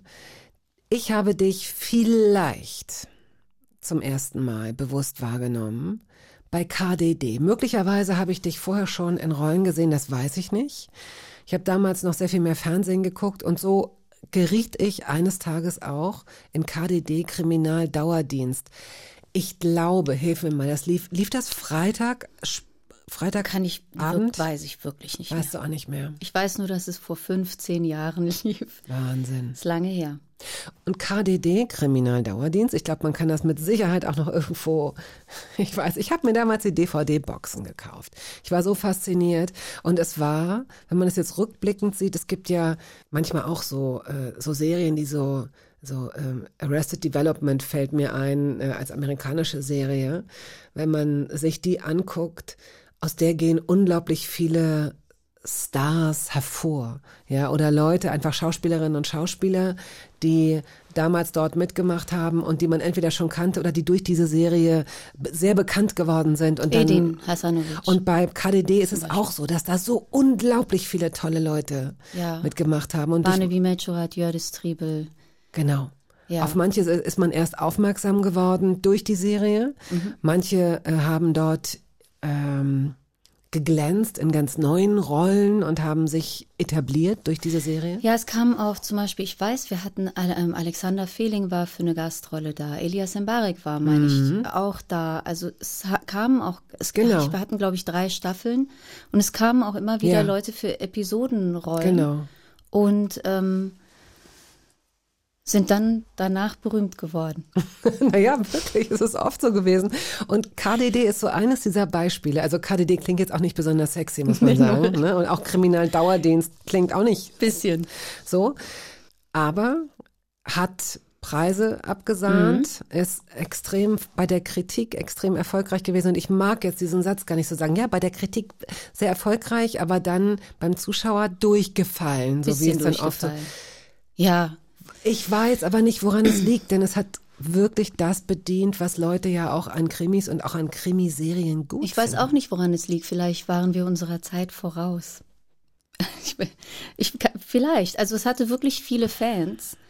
So, du hast tolle Rollen gespielt, wir haben es vorhin schon erwähnt, die dunkle Seite, Palermo Shooting, Wim Wenders, dann, äh, das weiß ich, da habe ich dich auch gesehen, Iris Berben, die Kronzeugin, 2013 war das, dann der Film, über den wir vorhin kurz gesprochen haben, Pari 2020, jetzt bist du aktuell mit einer Netflix-Produktion oder in einer Netflix-Produktion, äh, The Empress war der Arbeitstitel, die Kaiserin, es geht um Kaiserin Elisabeth, also um Sissi, um Sissi und Franz, den Kaiser von Österreich. Die bei uns übrigens explizit in der Serie nicht mit Sissi tituliert Aha. wird. Sie möchte das nämlich nicht. Sie sagt, ich bin Elisabeth. Ich bin nicht Sissi. Meinetwegen. Entschuldigung. und sie wird gespielt von, also das sind neue Namen. Ich habe mir das äh, natürlich ähm, Devrim angeschaut. Lingnau. Devrim Lingnau und jetzt kommt Und so ganz blöd, wir werden noch viel von denen hören. Die sind noch so super jung. Absoluter Sicherheit Total. werden wir von denen noch hören. Die sind spitzenmäßig. Ähm, Devrim ist Jahrgang 98, Philippe Froisson ist Jahrgang 94. Also Mhm. nur für all diejenigen, die jetzt gerade frustriert sind und sagen, oh Gott, ich kann diese Namen überhaupt nicht einordnen. Die Philipp hat vorher, glaube ich, auch nur eine Produktion, in einer Produktion mitgespielt, ähm, auch für Netflix und kommt im Grunde genommen frisch von der Schauspielschule. Also den muss man jetzt, also das ist jetzt nicht so, dass alle ausflippen müssen. Warum kennen wir den nicht? Ausflippen Den werden wir aber noch, auf genau. jeden Fall. Hm. Jördes Triebel spielt Elisabeths Ja, Mutter. meine Schwester. ja, das, wenn du es sagst, merkt man gleich, dass ihr richtig Spaß hattet beim Drehen. Ja, sehr viel Freude. Äh, ich kann mir vorstellen, dass das, dass es eine ziemliche Disziplin mit sich bringt. Das ist ja ein Kostümfilm, ist ja, Ja. klar. Und dass die Maske auch immer wahrscheinlich ziemlich lange dauert, oder? Maske, Kostüm hat lange gedauert. Kostüm war ja, die Frauen damals haben ja enorme Stoffmengen mit sich getragen und ähm, die mussten wir dann natürlich auch mit uns tragen. Die Kostümbildnerin Gabriela Räumer, die hat wirklich ganz tolle Arbeit gemacht. Wir haben uns sehr gerne in ihren Kostümen bewegt, obwohl sie bis zu 15, 20 Kilo schwer waren. Boah. Und natürlich fragst du dich irgendwann, warum haben Frauen sowas getragen? Warum? Also es war die Mode, aber warum war das Mode? Und ähm, ich habe mal mit Gabriela darüber gesprochen. Sie sagte, äh, Frauen am Hof waren Dekoration und hatten eigentlich im Grunde genommen nichts zu sagen. Und ähm, je weniger du zu sagen hast, desto unsichtbarer wirst du ja. Und einfach um gesehen zu werden, haben sie sich immer breiter gemacht. Das war jetzt Gabrielas... diese Reifröcke auch, ne? genau, Ja. ja. Es war äh, furchtbar unbequem, in, in, aber es hat natürlich viel geholfen um, äh, für die Figur, absolut. Du gehst anders, du stehst anders. Ja, das glaube ich. Aber ich kann mir allerdings vorstellen, dass das nicht die anstrengendste Rolle war, die du je gespielt hast. Denn äh, Stichwort Tribes of, komischerweise Europa heißt es offenbar statt Europe. Europa. Ach so, wirklich? sein. Tribes, Tribes of, of Europa. Okay, da muss ich jetzt bekennen, keine Ahnung, nicht Ja. gesehen. Aber es geht, äh, wir sind im Jahr 2074 nach einem Cyberkrieg. Ja. Ähm, der Kontinent ist in Kleinststaaten Ja. zersplittert. Und ich laufe in 25 Zentimeter hohen Schuhen rum. Wie kann man das? Also das habe ich nicht gesehen. Die hatten ein enormes Plateau und die hat, wurden nachgebaut von einem Schuster in, äh, in Prag. Das sind nämlich im Grunde genommen diese Armadillo-Shoes von Alexander McQueen. Die sind ganz berühmte Schuhe. Lady Gaga hatte die schon getragen. Die sind jetzt auf dem Markt. Wahrscheinlich kosten die eine Trilliarden Euro. Und wir haben die nachbauen lassen. Ich musste, ich wollte so hoch sein, weil ich eine unglaublich mh, mächtige, sadistische Frau spiele. Ich wollte auf Augenhöhe mit meinen Spielpartnern sein. Und ähm, deswegen brauchte ich diese Höhe. Also ich, das hat mir so, ich habe viel trainiert, es hat mir Kraft gegeben.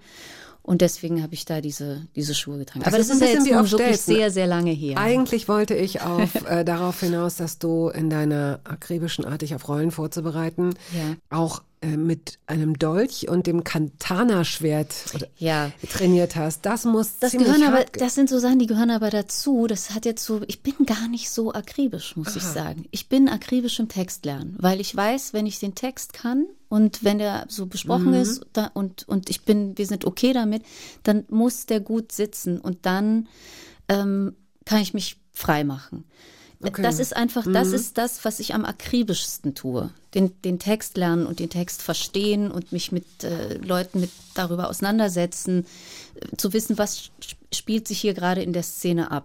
Das Katana-Schwert und der Dolch und auf diesen Schuhen und in den Kleidern rumlaufen, das sind alles Sachen, die geben mir etwas für die Figur und ich freue mich, dass ich die Mhm, ich lernen verstehe. kann. Aber wir wissen auch alle, wie viel man jetzt mit Katana Na, wer äh, weiß. innerhalb von vier Wochen lernen kann. Also ich bin jetzt keine professionelle äh, Katana-Kämpferin. Nein, aber das, in Berlin mit einem Schwert umzugehen, das kann schon das ein oder andere Mal helfen. das kann schon das ein oder andere Mal helfen, ja.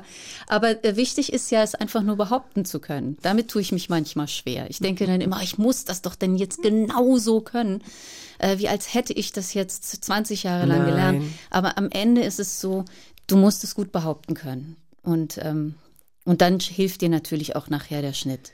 Taylor Swift hast du mitgebracht. Ja. Style. Hm. Warum?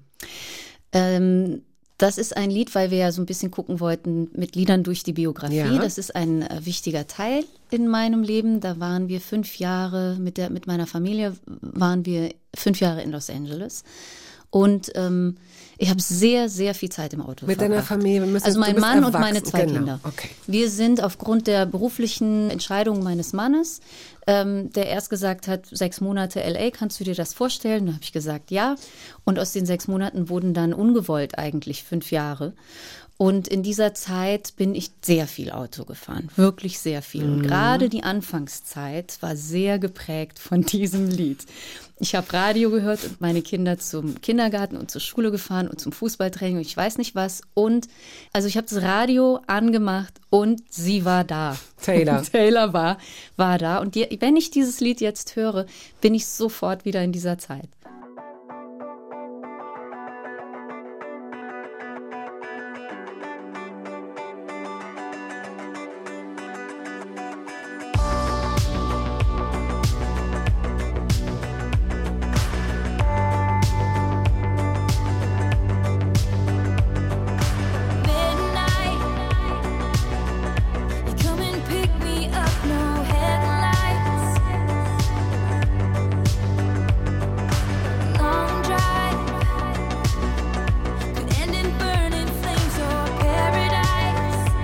Taylor Swift, die wann immer ich sie sehe, das klingt so, als würde sie auch in Schöneberg sein, so ist es ja leider nicht.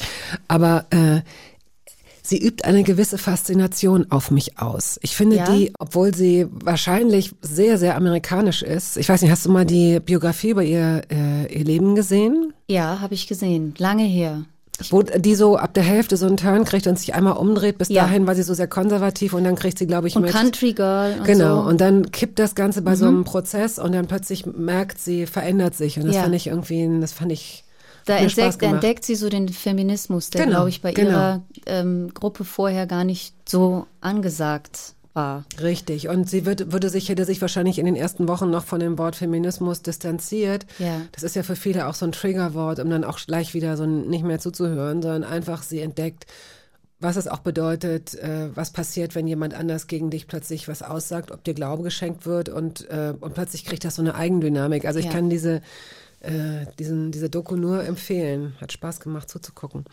Aber sag mal, wie ist es denn für dich gewesen mit dir und deiner Familie, mit deinem Mann? Jon. Jon, Jon. baskischer Name. Ist halber äh, Baske, halber Schweizer. Was für eine Mischung, oder? Du meinst jetzt bei unseren Kindern? Das, So ja, das kommt ja Schweiz, auch noch hinzu. Ach, Baskenland, Herr Jemine, Deutschland, natürlich. Iran. Ja, aber wenn ich jetzt, also ein, eine, eine feurige Baskin und ein, ein ruhiger, entspannter Schweizer, ist das beides in ihm auch? So, dass äh, dieses, Ja. ja? Mhm. Mhm, gut. So, und ihr macht euch nun auf als junge Familie, erstmal nur für fünf Monate oder für, für ein halbes Ja, äh, Jahr. angesagt war, glaube ich, also äh, wie gesagt, er ist da aus beruflichen Gründen hin und ähm, er hat ein sehr erfolgreiches Startup er hatte gegründet. Startup, genau, Moviepilot. Mhm. Und dann haben die ähm, es versucht, dort nochmal anders aufzuziehen und aufzubauen. Und so sind wir dann dahin und ähm, dann sind wir eben mehrere Jahre geblieben. Wir hatten nie vor, auszuwandern. Das war nie der Plan. Deswegen sind wir auch zurückgekommen. Und das war schon eine sehr aufregende und spannende Zeit da. in LA zu leben, Gut, ihr hattet das Glück, dass ihr nicht bei Null anfangen musstet, Ja. weil die Geschäftsidee deines Mannes äh, funktioniert hat mit seinem Geschäftsfreund. Liebe Grüße an Tobi, den ich äh, zufällig kenne und mit dem ich zusammenarbeite und auch sehr gern zusammenarbeite. Das ist natürlich eine, eine privilegierte Situation, dann nach LA zu kommen und vielleicht sogar gleich in einem schönen Haus zu wohnen, wie auch Genau, immer. das Aber- ist das Stichwort, absolut privilegiert. Mhm. Also ich habe jetzt, wir haben nicht in Beverly Hills gewohnt, in irgendeiner riesen Mansion. Wir haben in einem kleinen Haus in Venice gewohnt, was trotzdem einfach, also alles ist teuer dort, Mhm. alles. Äh, Mieten sind teuer, äh, Essen ist teuer, Freizeitbeschäftigung ist teuer.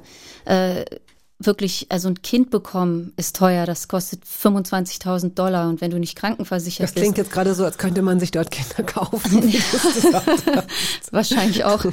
ähm, also es ist wirklich ein teures Leben, wenn du bedenkst, dass du da, also 10 Prozent der Bevölkerung sind nach wie vor nicht krankenversichert und du bekommst, erwartest ein Kind und wenn es jetzt mit Komplikationen auch noch verläuft, kostet es nicht 25.000 Dollar, sondern gleich 80.000 Dollar.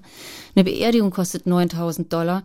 Es ist schon ein sehr, also es ist teuer und dafür, dass es so teuer ist, bist du so überrascht, weil im Grunde genommen äh, die Sportplätze, auf denen meine Kinder trainiert haben, weil sie waren nicht auf irgendwelchen Privatschulen, die so ihren eigenen Sportplatz dann haben, der gepflegt und gehegt wird. Mhm. Also da, die die Fußballtrainingseinheiten von meinem Sohn, die haben dann halt auf so einem halben Hundespielplatz äh, noch äh, stattgefunden. Und man ist so überrascht, ja, also auch über den Zustand der Schulen dass das alles auch so ein bisschen marode ist und gleichzeitig aber so unglaublich teuer. Und ich habe mich oft gefragt, jetzt bin ich hier in so einer super privilegierten Position, dass wir praktisch von dem Start-up meines Mannes da so getragen Mhm. wurden, wie die Leute da leben. Und das ist, äh, es ist wirklich prekär in großen Teilen. Und dann gibt es eben dieses, diesen kleinen Prozentsatz der Bevölkerung, die, in, die so super rich sind, wo du dann mal zu einem Geburtstag eingeladen wirst und du guckst und denkst, die haben allein schon für die Luftballons 5000 Dollar ausgegeben. Das ist schon, das ist so extrem, weil auch meine Kinder auf einer Schule waren, wo genau diese sozialen Schichten alle vorhanden waren. Die waren alle vertreten. Also auch dass der, die Geburtstagseinladung äh, zu den Mädchen, wo die eben mit äh, acht Leuten auf äh, 40, 50 Quadratmeter gelebt haben. Das war also ein totales Spektrum. Gibt es Angewohnheiten? Die, ich meine, fünf Jahre, das ist viel. Und gerade für deine Kinder, die jetzt äh, Ja, meine Tochter zum Beispiel, wir haben, als wir gingen, darüber gesprochen, reden wir jetzt mit denen noch weiter Englisch zu Hause, ähm, damit die das nicht vergessen. Dann dachte ich, oh Gott, nee, jetzt da im Supermarkt stehen und sagen, hey, äh, bring me the cucumber. Oh, gerade da, wo ich wohne, im Prenzlauer Berg, das wollte, haben wir Weißt gesagt, nee, was? Da würde sich die Geschichte wiederholen. Dein Vater hat im Supermarkt Genau. auf Farsi dir Genau, der hat mir auf Farsi zugerufen, gib mir die, äh, hol mir mal die Butter. Und ich habe das aber natürlich gemacht, weil ich ein totales Assimilierungsschwein war und auf keinen Fall wollte, dass irgendjemand merkt, dass ich nicht von dort komme. Hast du ihn ignoriert? habe ich ihn ignoriert. Da können wir noch mal drüber sprechen, über alles, was mit Assimilierung zu tun hat und wie das meine Jugend geprägt hat. Ähm, nein, aber meine Tochter zum Beispiel, ohne dass wir mit ihr Englisch sprechen, redet nach wie vor. Die war aber auch wirklich zwischen ihrem sechsten und elften Lebensjahr dort und die möchte weiter Englisch reden. Mein Sohn hat es schon vergessen. Und ähm, nein, wir, wir haben schöne Erinnerungen mitgebracht, ähm, aber Auch ich habe irgendein Ritual, dass du, dass du für dich selbst entdeckt hast, wo du sagst, ja, das finde ich gut, das will ich nicht äh, mehr missen. Ja, ähm, ein offeneres Haus. Also wir haben dadurch, dass wir nicht in Berlin gewohnt haben und uns noch tausend anderen Dingen verpflichtet gefühlt haben, sondern dass wir dann praktisch erstmal neue Freunde wieder auch kennenlernen mussten, haben wir ähm, häufiger die Tür aufgemacht. Wir sind, wir haben dann so Barbecue und sowas. Und wir haben dadurch, dass wir die Kinder in Fußballmannschaften gesteckt haben, auch die Eltern kennengelernt. Ich war dann so ein bisschen Zockermam auch. Ähm, und dieses offene Haus, dieses mehr Leute sehen Mhm. und treffen und sich Mhm. nicht so, äh, nicht so dauernd so gestresst sein, sondern gucken, wie man Menschen eben wieder einlädt. Das haben wir da viel mehr gemacht.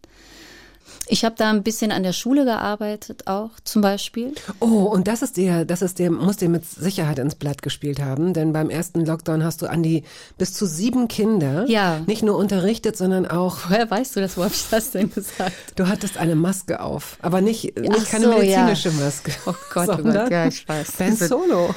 Ich weiß es nicht. Ich we- weiß nicht, was ich da gemacht habe. Ähm, Warum? Ja, hab mir da irgendwas aus den Fingern gesagt. Ich habe tatsächlich mit diesen Kindern gearbeitet. Mhm. Nein, in LA war es zum Beispiel so, dass ich relativ schnell festgestellt habe, dass ich da nicht arbeiten werde in meinem Beruf, dass ich da mehr oder weniger chancenlos bin und dass ähm, ich bestimmte Dinge eben tun muss und mich auf eine Art und Weise irgendwie verbiegen muss in eine Richtung, wo ich so denke, da habe ich keine Lust drauf. Ich möchte gerne einfach so in einem amerikanischen Film mitmachen, äh, aber nicht mit dem äh, mich anstrengen und all das machen, was es kostet, da jetzt eine zweite Karriere in LA. Das war dann relativ schnell gegessen und dann dachte ich, was mache ich denn jetzt? Ich kann jetzt nicht die ganze Zeit in irgendwelche Museen laufen und Yoga machen und so. Und dann war recht schnell klar, dass die Schule, auf der unsere Kinder waren, dass es da oft gemangelt hat an äh, Lehrpersonal und die haben einfach Hilfe gebraucht. Und ähm, ich wurde dann angesprochen von zwei anderen Müttern. Die sind dann auch da zu meinen besten Freundinnen geworden. Und wir haben da so ein wirklich so ein Netzwerk gehabt von Eltern, die ganz viel so Volunteerarbeit gemacht haben. Das ist ja in Amerika so, äh, macht ihr mal. Ne? Also Das wird hier kommt ihr mal und helft. Das könnte hier auch ganz gut so passieren. ehrenamtliche es, ja, Arbeit. Es würde, es würde ja, ich, aber damit Mensch- machen sie es nicht natürlich auch total leicht. Die Eltern Mhm. machen das dann alles. Aber ich habe mich dann oft dann so außerhalb des Klassenraums mit Kindern hingesetzt und wir haben dann mit den Rechnen und äh, Vokabeln lernen. Dann hatten wir einen Mhm. kleinen Garten hinten in der Schule und den haben wir dann beackert. Also ich war halt oft, wirklich sehr oft an dieser Schule. Wir sind durch. Fertig. Ja, ich möchte noch einmal ähm, darauf verweisen, wer jetzt sagt, Mensch, wo kann ich denn Medica jetzt aktuell sehen? In The Empress, die Kaiserin auf Netflix. So, dein letzter Song. Final Form. Ja, von Sampa the Great. Warum gehen wir damit raus? Weil die ist einfach super. Das ist eine Künstlerin aus. Du hast keine Worte mehr, sei doch ehrlich. Du bist Ich leer bin schon so ein bisschen leise. Aber ihr habt eben Billie Eilish gespielt und sie ist wirklich eine ganz, ganz tolle Künstlerin. Und ähm, ich habe das jetzt mal ganz unabhängig von irgendeiner biografischen Geschichte gemacht und was das für mich, ich höre die einfach gerade Mhm. rauf und runter. Ich finde sie ganz toll und sie ist jetzt, glaube ich, begleitet Billie Eilish auch auf Tour. Und ähm, das ist, ähm, ja, das ist die Musik, die ich gerade sehr liebe. Es hat wirklich viel Spaß gemacht. Danke, mir auch. Und ich freue mich auf alles, was da kommt mit dir noch. Theater, deutsches Theater. Deutsches Theater. Maxim Gorki vielleicht. Ja, guck. Das ist eher meins. Tschüss. Tschüss.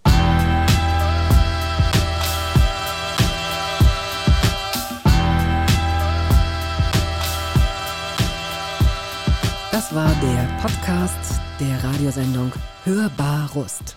Wir hoffen, dass es Ihnen gefallen hat. Wenn Sie möchten, Sie können ihn abonnieren.